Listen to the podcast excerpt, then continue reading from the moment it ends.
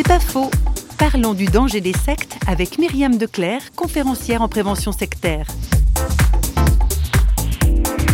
Certaines personnes qui entrent dans un groupe à caractère sectaire sont souvent attirées par un message, mais recrutées par une méthode. Il y a beaucoup de sectes à but thérapeutique qui vous proposent des séances de développement personnel, de l'épanouissement. Alors il y a tout un, langage mystico-émotionnel où on, se sent un peu transporté hors de ce monde et on veut vivre autre chose. Et c'est tout à fait euh, sain de, vouloir euh, s'améliorer, de vouloir faire des progrès dans notre vie, d'être des meilleurs citoyens, des meilleurs époux, des meilleurs euh, collègues au travail.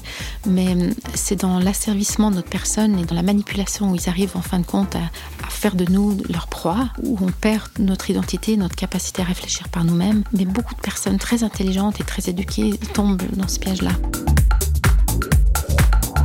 C'est pas faux, vous a été proposé par parole.ch.